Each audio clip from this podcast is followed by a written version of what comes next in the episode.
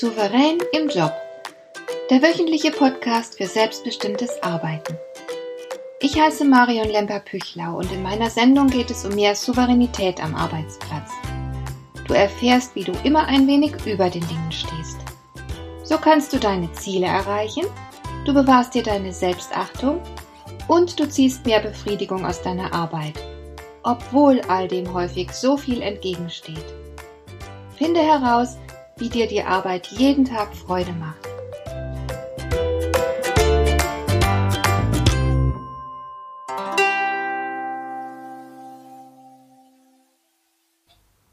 Ich habe in den vergangenen rund 25 Jahren mit Menschen aus einer unübersehbar großen Anzahl von Organisationen aller Art gearbeitet. Und die Menschen haben mir über unzählige Missstände berichtet. Manchmal standen mir die Haare zu Berge. Da war beispielsweise die Rede von himmelschreiender Ungerechtigkeit, Tyrannei oder schamloser Ausbeutung, und mehr als einmal habe ich deswegen gedacht, was für ein Segen, dass ich selbstständig bin. Denn ich suche mir aus, mit wem ich zusammenarbeiten will. Ich habe beispielsweise die Zusammenarbeit mit einer Organisation beendet, die mir von hier auf jetzt nicht mehr erlauben wollte, meinen Golden Retriever mit zur Arbeit zu bringen. Nun muss man wissen, dass mein Hund eine Ausbildung für den Besuchsdienst im Pflegeheim hat und das sozialste und sanfteste Tier ist, das man sich vorstellen kann. Für mich war klar, dass ich keine Seminaraufträge von Kunden annehme, die darauf bestehen, dass mein Hund zu Hause bleibt. Ich sehe aber natürlich, dass nicht jeder diese Freiheit hat und haben kann. Was ich aber nicht verstehe, ist die enorme Bereitschaft vieler Menschen, sich gehorsam anzupassen bis hin zum Selbstverrat. Wenn man wie ich früher in einem Großraumbüro sitzt, dann kann man jeden Tag hören, wie sich Mitarbeiter über irgendwelche Zustände oder Personen beklagen. Aber die meisten tun das nur hinter vorgehaltener Hand. Sie lassen mal ein bisschen Dampf ab und beschweren sich bei ihren Kollegen. Sie protestieren aber nicht etwa laut und sie suchen auch nicht das Gespräch mit den Menschen, die sie für ihre Unzufriedenheit verantwortlich machen. Sie gehen nicht zu denen hin und reden mal Tacheles. Nun verbindet es natürlich, und es tröstet auch ein wenig, wenn man als Kollegen zusammen ein bisschen jammert und schimpft und lästert. Aber letzten Endes ändert sich dadurch natürlich auch nichts, und der Anlass zur Unzufriedenheit bleibt weiterhin bestehen. Wer sich also wirklich an etwas stört, muss ins Handeln kommen. Das klingt banal, ich weiß, aber das tun die meisten großen Wahrheiten des Lebens, die klingen banal. Grundsätzlich gilt, Wer etwas anderes will, muss etwas anderes tun.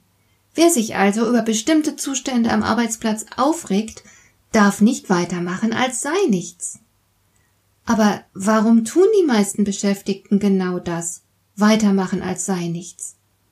Dafür scheinen mir vor allem zwei Gründe verantwortlich zu sein. Der erste Grund, viele Menschen fühlen sich als winzig kleines Rad im Getriebe und sie denken, dass sie einfach nicht die Macht haben, etwas zu verändern.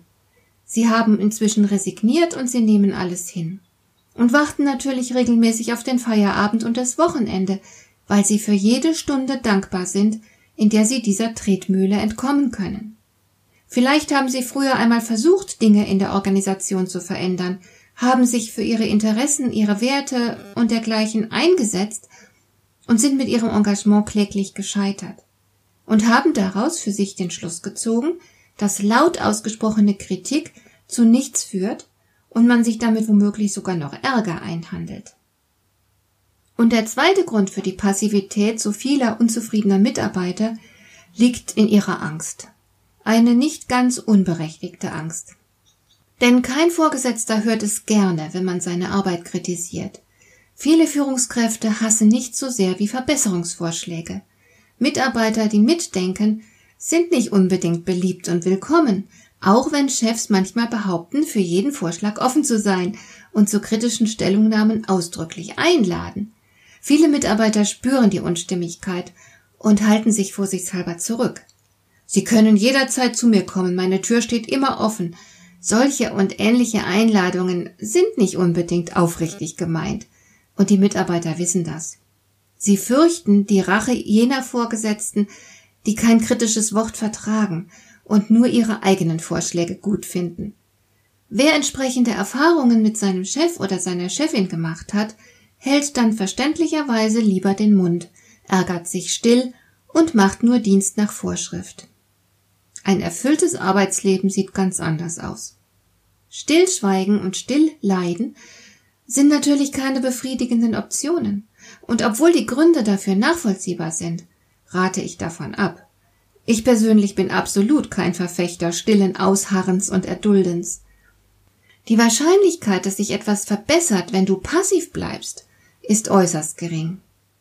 Die Wahrscheinlichkeit einer Verschlimmerung hingegen ist bedeutend höher, denn deine Passivität ist für die Entscheidungsträger ja ein klares Signal. Dein Schweigen sagt nämlich aus, dass man mit dir alles machen kann und dass von deiner Seite her kein Widerstand zu erwarten ist. Also kann man dir noch mehr aufbürden und zumuten. Du stellst keine Gefahr dar. Du bist niemand, den man sonderlich ernst zu nehmen braucht. Du hast keine eigene Meinung, die eine Rolle spielen würde. Wer schweigsam duldet, lädt die anderen damit implizit ein, weiterzumachen. Du kannst dir also mit deinem Schweigen selbst ein Bein stellen. Und schlimmer noch, wenn du alternative Vorschläge hast, wenn du eine Idee hast, wie man Dinge besser machen kann, aber nichts sagst, deine Ideen also den Entscheidungsträgern nicht zugänglich machst, dann machst du dich an den bestehenden Missständen mitschuldig. Dann trägst du Mitverantwortung dafür, dass Dinge womöglich aus dem Ruder laufen. Denn ein Angestelltenverhältnis entbindet dich keineswegs von der Verantwortung für das Ganze. Kein Mensch hat das Recht zu gehorchen, hat die Philosophin Hannah Arendt gesagt. Und ich stimme ihr rückhaltlos zu. Es ist keine gute Idee, sich im Job wie ein unmündiger Sklave zu verhalten, der schweigend alles mitträgt und nur tut, was man ihm sagt.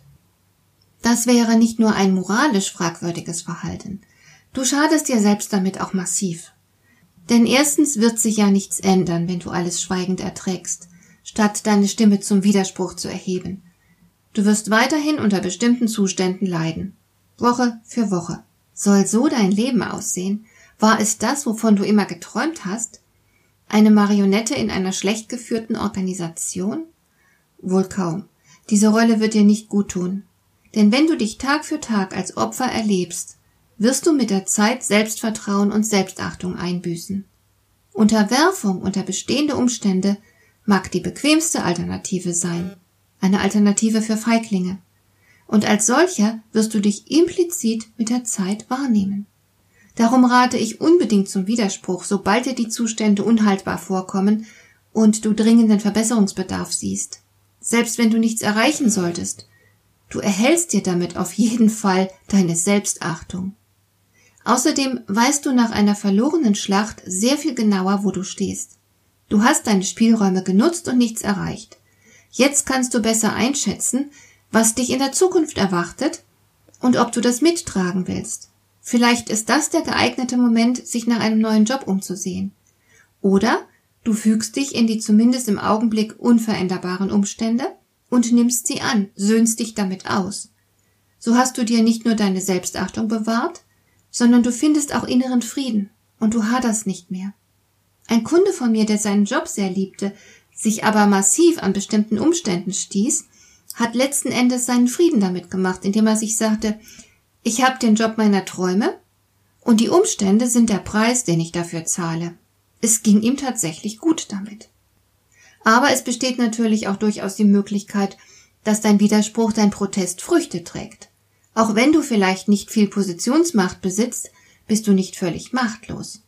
Ich glaube, ich habe in irgendeiner Folge dieses Podcasts schon einmal die Gründerin des Bodyshops zitiert, Anita Roddick, und die hat gesagt, wenn du denkst, du seist zu klein und unbedeutend, um einen Unterschied zu machen, hast du wohl noch nie eine Nacht mit einer Stechmücke im Zimmer verbracht.